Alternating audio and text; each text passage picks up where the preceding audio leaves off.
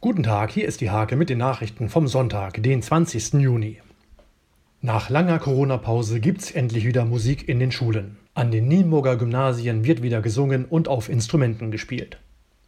Moritz Richwin ist bundesweit Zweiter bei einem Englischwettbewerb geworden. Der Schüler des Marion-Dönhoff-Gymnasiums bekam von Schulleiter Lutz Kulzemeyer einen Pokal überreicht. Das 33. Nienburger Reiterfest lockt seit Donnerstag Reitsportfreunde an. Den Abschluss bildet am Sonntag um 15.30 Uhr der Große Preis von Nienburg.